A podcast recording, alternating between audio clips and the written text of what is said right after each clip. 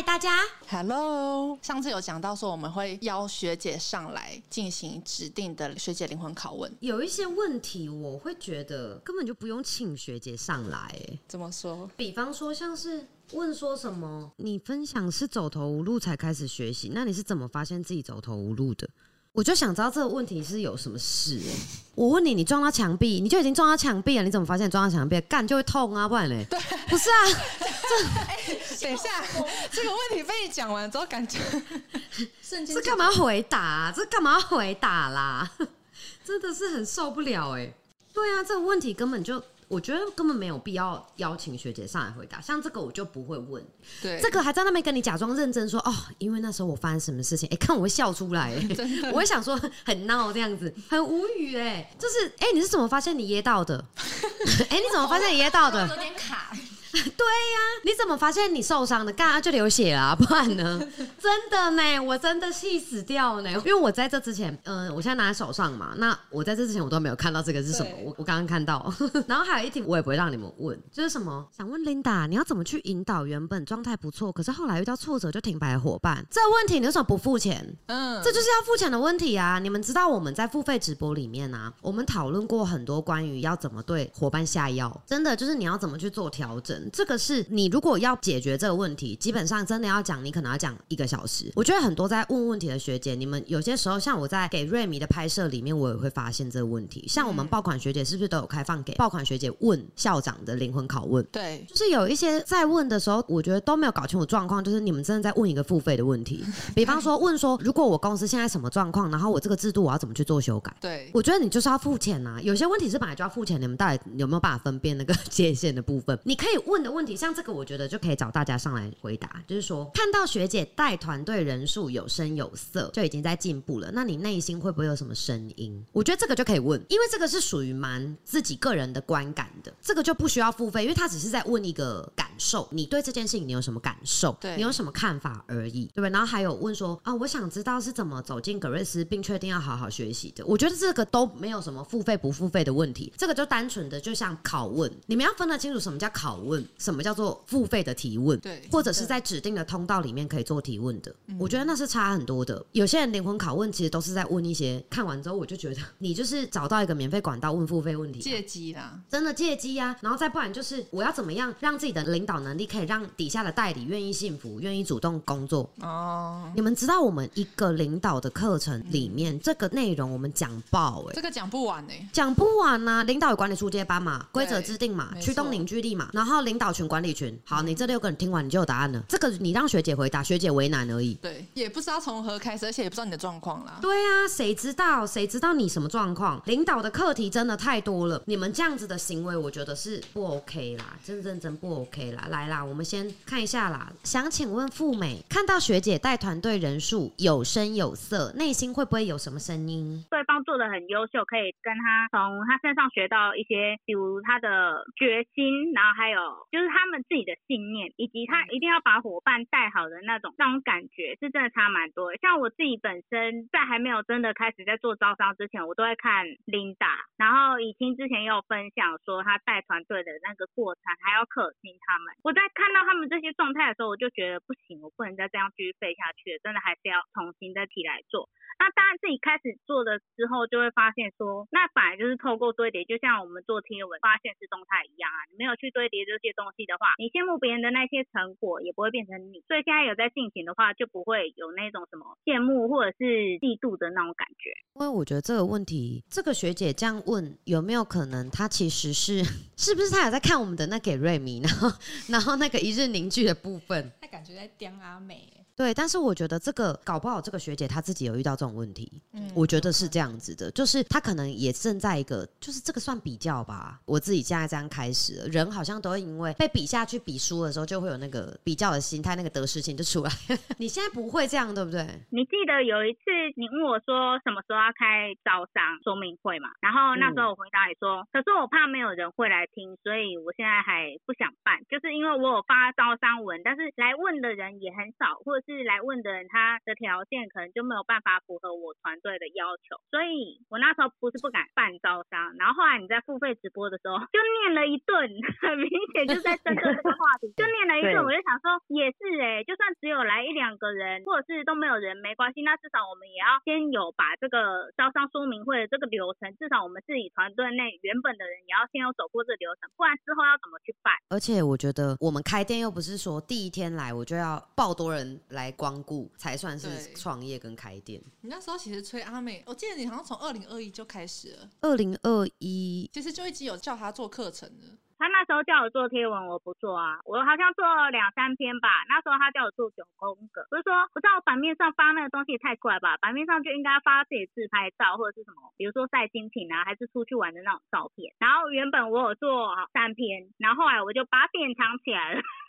因为你那时候好像刚好开发社群价值那堂课上架，然后他那时候上完了，我就想说你上完了你就要赶快做，因为那堂课真的上完之后，在对于贴文这部分的连贯，那个做下。就真的很不得了，我因为我自己是开始那样做之后，我那个触及直接几百倍的那种概念，就是这加好几百趴这样。我就想，哦，这真的要做。我觉得你那时候好像是有点像是阿美，就有时候有点叛逆了，他会大家都在做，他偏不要。那个时期第一年刚学习都是这样，然后后面第二年之后，真的才开始变成，哎，他在做，哎，我也要这什么东西，我也要做。我觉得这个形态差很多的。你以前好像真的不想跟别人一样，哎，对我完全不想要跟别人一样，就是比如说有人发现实状态在。在销售他产品，他用了这个方式，我就完全都不想要跟他做一样的东西。就他就分享那个内容，我就死都不分享。这很幼稚。我那时候还有在想说，后面你自己看，你就知道怎么看着办的啦。因为那时候有跟上的雅云、Linda，我讲现在有在里面的，就是我觉得都还蛮快的。尤其雅云不是有好几篇都是好几千个，还有破万的，不是吗？对，对啊。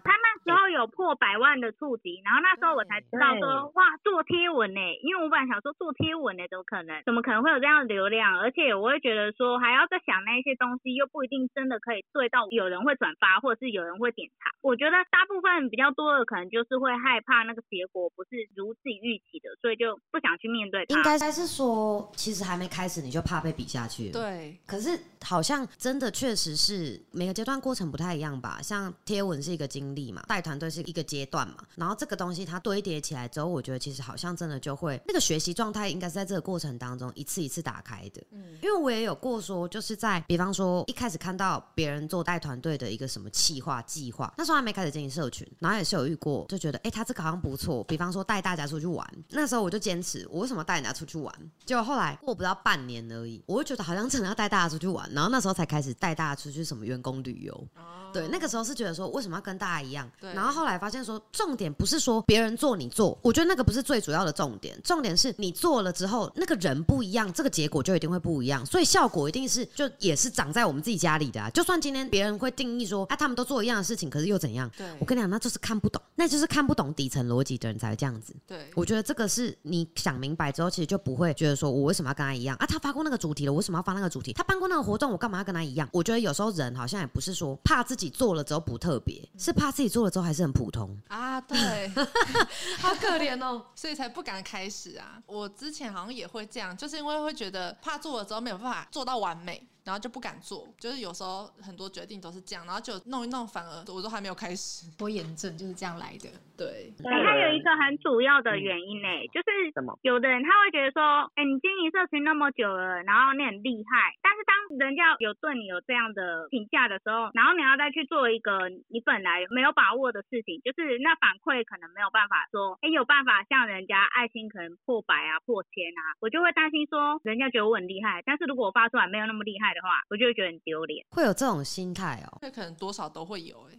可是我当初在想着要经营 podcast 跟频道的时候，就跟 YouTube 的时候，我哈我都没有这种压力耶，我也没有这种想象，不会觉得说做了之后会不会就是可能 IG 还是流量比较高，或者是小红小红书流量很低，因为我自己会觉得，不是这不是很正常吗？就是你任何一件事情在开始新做它，不是都是从零开始吗？我是开心的那一种哎，就是哇要从零开始了，我觉得那可能是心境上不太一样。对我来说，要让我从零开始，我是已经每隔一年那种感觉会越来越少，因为你已经啊。说实话，凡尔赛一点就已经那么厉害了。你你你知道这个要再有遇到什么棘手的挑战哦，我我好来啊，就是你知道吗？就是会觉得说，不然就真的要来啊，你有什么挑战给我，你来嘛。对，但是你后面那个心情就会变成是，就是你知道这件事情，它就是一定要从零一一百。这个过程，这样慢慢去跳的时候，你就觉得它很正常。而且我我都会想着的是，我一定会做好。对，只要我确定这个东西我会做好的话，我觉得它前面就一点点也没差。像我跟你们说，我有一个朋友，他去买粉丝，嗯，我超傻眼。我那个时候傻眼的原因是，我觉得说你为什么不好好上课？我觉得你为什么不好好学习？因为学这个，结果你你们知道他竟然回我的是，他说因为他发讯息给我，我说谁？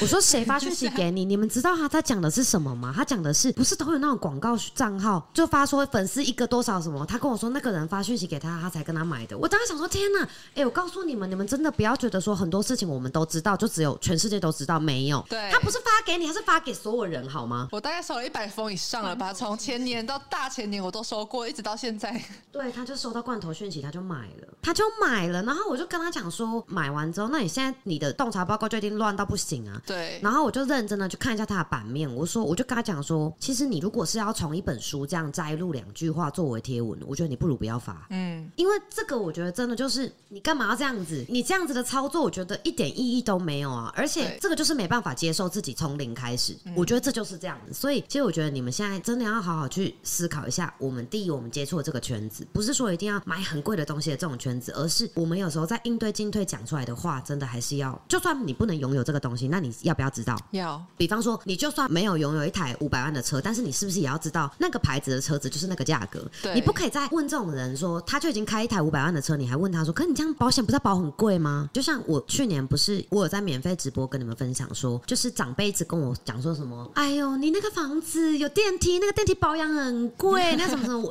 啊，你房子那么大，你这样子打扫不是很麻烦？我就心想，我都住那么大房子，我是不能找人家来打扫吗？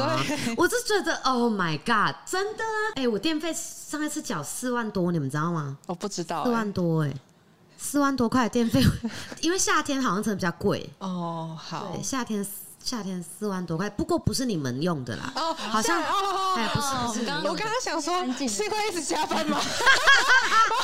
你刚刚我刚刚很安静，想说是因为我加班加太久，冷气吹太久，是在抱怨吗？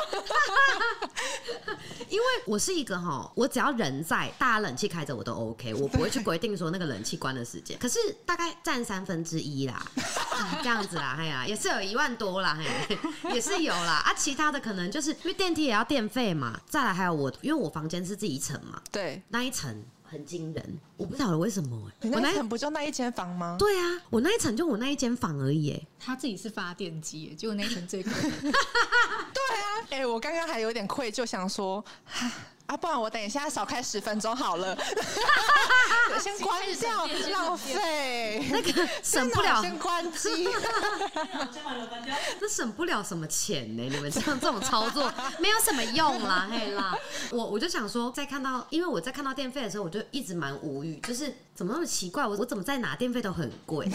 因为我一直觉得说，我缴电费，我觉得是政府，我也怀疑过政府是不是有点针对我。就是怎么我在哪电费又那么贵？之前就是我们呃有一个店里的也是，那个就那个地方哦，那一间店我才两层楼哦，对，两层楼缴的电费跟那时候葛瑞斯一样，哈，超无言。而且我那边用大量的水，对，可是他不知道为什么电就是很凶，不晓得啦，你猜啦，反正我跟你们讲，努力认真赚钱，好不好？我们就不用担心这些了，你就在缴。的时候靠背一下就好了，还是会缴啊，对不对？我们来，我们我们进入下一个，下一个我们可能要请琳达上来啊。阿美，你也可以边回答，没有关系。呃，有一个问题，我觉得你可以不用回答，但我可以讲给你笑一下。有一个学姐问你说：“校草，你有没有心情低落过？” 我我跟你们说，我真心觉得这真的是有卡北气哦。就是谁没有心情低落过？你们怎么不来问我？我也有低落过啊！你们怎么不关心一下我？你们为什么只偏偏问琳达？为什么谁不会心情低落？真的呢？换这个问题问好了。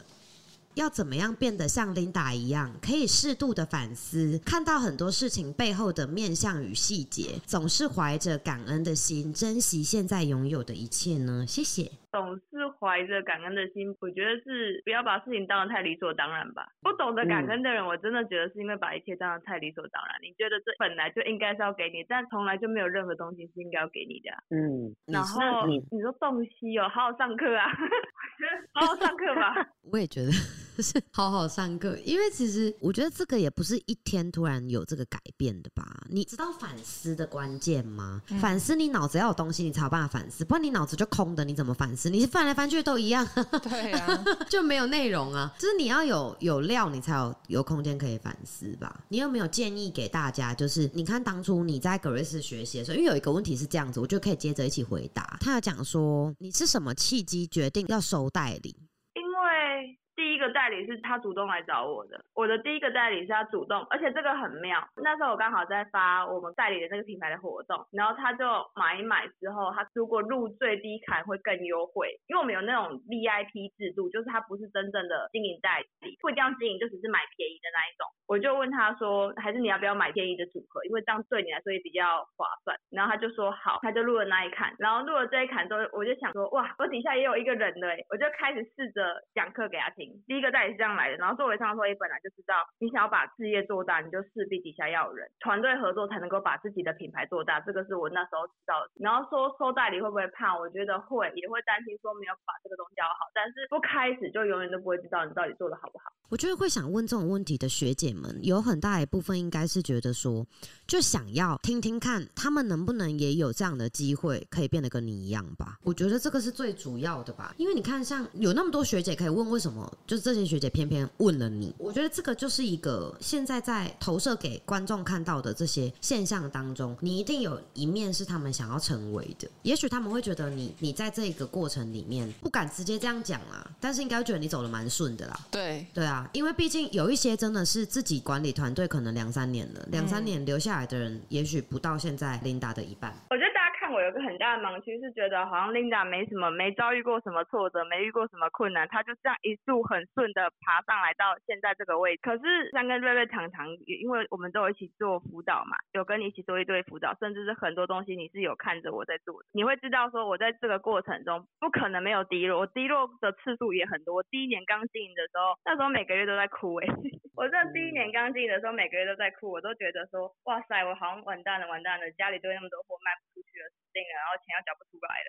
有过这些时候，可是这个东西我们不会放在版面上讲，因为没有必要，何必要让人家知道我我哭啊？我讲我哭跟讲我很难过，能帮助什么啊？不行啊！而且我觉得还有一个很有趣的现象，就是说，有时候啊，我觉得像网络上或者是日常相处当中，人设人设这个东西，它其实有时候蛮烦的。人设我觉得是集体观众想出来的，对，因为现在大家对于 Linda 的了解跟认识，可能都觉得她执行力很强，嗯，她就是想要的话，她就是一定会去做。对，你就算现在琳达在分享说，我以前每个月都在哭，可是别人也会觉得，那但是那都过去啦，对，就是还是会选择相信说，我现在看到这个样子，你知道吗？嗯，然后我觉得它有一个部分也是因为这个，其实就是我们在作为领导者这个身份的时候，嗯，这个就是一直要去面对的问题，就不管是自己的伙伴或者是其他的观众，也会觉得说你是不是都很容易，就是他们永远大家都会觉得自己是最难的那一个啦。我觉得这个是每个人的每个人的一个习惯吧，也不是只有琳达一个人辛苦啊。嗯我觉得很多现在在线上的大家，谁不是苦过来的？嗯，嗯啊，谁没有经历过什么样子困难的事，需要去强大自己内心的？觉得蛮多人应该都会有这种现象，就是就像我刚刚有分享过，他可能会羡慕别人有那样的结果，可是因为他会怕他自己表现的不够好，或者是他没有办法跟上别人那样那么厉害的样子，所以他反而会不敢做。这就是我以前的状态。可是说真的，你如果没有开始做的话，你完全不用想了，你没有办法像对方一样，你不要说什么十分之一，你连零点一都没有。这是真的，而且其实我发现，就是这一次给学姐的灵魂拷问里面啊，嗯，竟然有一个让我蛮意外的一个收获，但是我不会告诉你们这个人是谁。就他问了某一个学姐，他说：“叉叉学姐是什么样的机会让你有机会从本来的职位转到社群经营的？”可是其实我知道的是，他还没有转到社群经营啊。嗯，然后我不知道你们怎么看的，我我觉得这个就是行销好玩的地方。对，就是说我爱怎么演就是怎么演了。我告诉大家我是男生，我就是男生，像 Linda，对不对？所以他就是男生呐、那为什么要这样子？因为这个东西就是行销出来的嘛。我讲什么就是什么，我敢讲，我告诉你，我敢讲，这就是对的，这就是真的。就你讲不讲而已嘛。所以很多人会觉得说，哦，我看到他这样子，然后我觉得我我这个问题我想问他，可是你知道吗？就算你真的发到私讯去问他，他也不会跟你承认。对，因为你给他戴了这么大一顶的帽子了，他只能想着靠我要怎么样不会被发现。圆呢？对，所以其实这也是让我从你们对对方的拷问发现说，哎、会不会大家其实有没有可能我们可以再看得更深入一点？对，像我有跟 Linda 讲过说，我觉得 Linda 有时候在讲话的时候还是会有点太急，我就跟她讲说，Linda 你你慢慢讲。像我们上一次在给领导的一封信之前，我唯一一句对 Linda 的交代就是慢慢说。对，就是每个阶段大家会有不一样的问题，你的生理反应、心理反应这个东西，它其实这个你说我可能跟大家分享吗？就是说给领导的一封信，大家都进来之后，我就跟大家讲说，我跟你们讲，刚刚我才提醒 Linda 什么，提醒欣彤什么，提醒老板娘什么吗？嗯，就这个对啊，我一定是让大家去感受这一切，所以有很多东西它其实台面上跟台面下就是不一样的。对，大家要有一个这样的视角，就是说有些关系，我觉得其实维持在一定程程度那是最刚好的。是，就像我不会一直分享我自己对于可能是跟我的工作状态无关的内容，我有没有在经营这个过程里面有低潮过？我觉得也是有吧。嗯，有吗？有有有有吗？我是嗯不知道哎应，该是说那种低潮，可能对我来讲是低潮，但是它不是会让别人感觉到的低频。嗯，像我有有一段时间，我会觉得，我有时候真的都不想让大家再处置，因为这个真的让我觉得没完没了。像我前几天在线动发的三十五个至尊，一次这样子直播结束三十五个至尊，每一个如果辅导二十次，每一次三十分钟，我这样两万多分钟就没了。你们知道两万多分钟的概念吗？这个真的是我那时候就觉得，我为什么会想要十月之后就不要再有一般黄金给他们加购辅导？因为我觉得，我说实话，我现在做的事情那么多，其实就算二十分钟，我其实我本来是想说我要把辅导的价格涨起来，嗯可能比方说从八千、从六千变成两万，可是后来我发现真的不是钱的问题了。可能没用。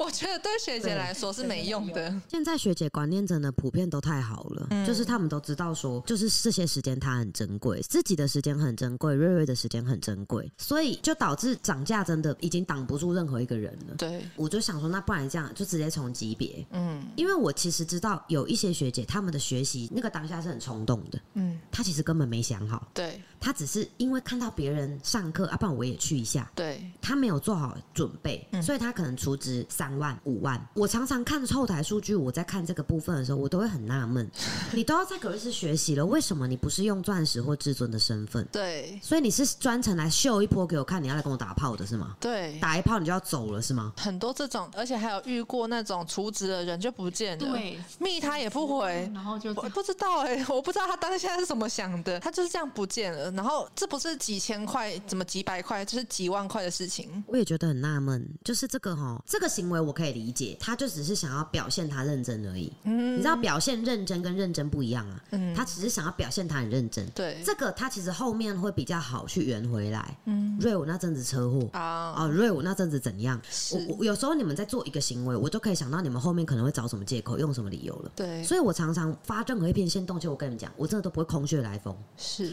我会有预感到最近有什么行为，我先来打个预防针。嗯，啊、我先让大家知道说，你们状态最好是给我好好的稳住在线上，不要在上面给我熊康熊胖。对，真的是这个是一种就像这个拷问一样的概念。你们在问这个问题，你们想到的也许只是我就单纯只是想问这个学姐问题。嗯，可是其实，在问这个问题，为什么我还是鼓励大家要多提问？因为这种提问，我也看到了线索啦，嗯对不对？这个线索这样子再去做交流，我觉得对你们自己的认知也会有帮助。你们有没有想过说，就是对学姐们，你们啊，这是我自己想问你们的啦，要把一件事情做好，做成一件事情，到底需要具备什么样的条件？我觉得专注吧，专注是一定要的。然后我觉得还有有没有想要把它做好的决心吧？嗯，坚持，对，我会问你们这个问题，是因为我觉得大家好像都在做一些蛮有趣的行为，像是想要做这件事啊，想做好这件事情，可是好像都不会去记录或者是思考一下自己的到底一整天都在做什么。就比方说，我想要成为一名跑步选手，我想要拿冠军，嗯可是我都不暖身、不运动，我都不练习，然后你跟人家说我想要拿金牌，我觉得这个就是很不合理的。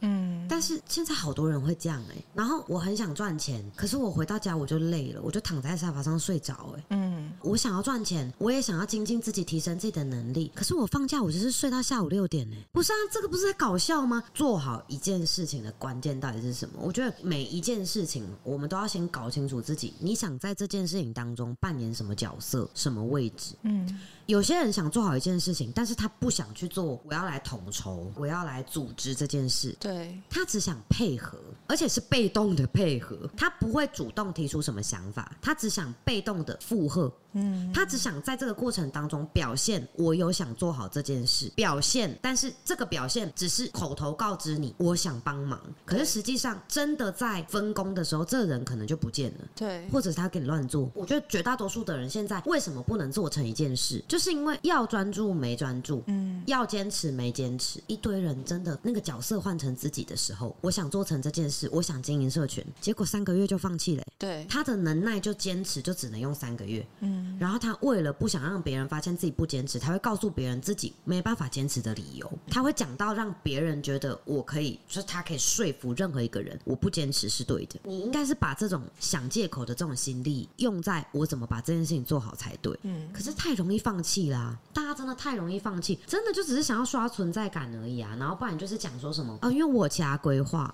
你们是不是都当做谁没骗过人呢、对，对不对？你要跟老板离职，你当然不可能说我要跳槽。好，我有其他规划啊，你不想做了，你不会跟老板讲说我就看你不顺眼。我我有其他规划，我有其他更重要的事情，或是我家人不允许，我爸妈怎样怎样，那个东西是职场常态。啊，你拿这种东西来跟领导讲，或者是来跟人家相处上去做一个关系结束的一个点，这不是很真的是自讨没趣又尴尬的操作吗？嗯对啊，你把为不坚持找理由这个行为变成我永远都能够跟自己自己做好沟通，我现在到底要站在哪一个角色做什么样的事？我觉得每一个人其实都会有一个可以去进步的一个空间，但是这个空间你必须得是你自己要把那个开关打开。我觉得上行它就是有一个通道的，我要往上走，它就是有一个通道的。这个通道的开关你自己如果不懂得去切开它，我觉得都一样，你永远做不成任何一件你想做的事情。你做了，其实我告诉你，每一个通道它都会有一个百分比，这一条路我走到哪里是百分之一。百分之二到百分之百，你才会觉得我要的一切已经触手可及。可是有些人走到二十就放弃了啊，那你有多想做好这件事？其实你就是三个月就不行了，一年就不行了，所以发光的是别人啊。对，嗯啊，真的啊，真的是这样啊，真的要复盘呐、真的要复盘，好不好？来，希望大家都能成为那个你想做好一件事，我们要有方向、有策略、有谋略、有规划的去做，嗯不要凭感觉去做。当然是要一直做、一直动，但是你不能只是瞎冲瞎撞，要有计划。比方说，我今天好，我想买这台车，我要准备多少头期款？你要怎么赚到这些头期款？你要有计划。我想进修，我想充实自己的脑袋，你还剩多少堂课没上？去补齐，多久之内要上完？给自己定一个明确的截止线。一个人啊，你的任何一个目标，你只要没有截止线，我跟你讲，你完蛋，你这辈子没有办法做成半件事。哦，好不好？那今天先这样喽，我们下课吧，拜拜。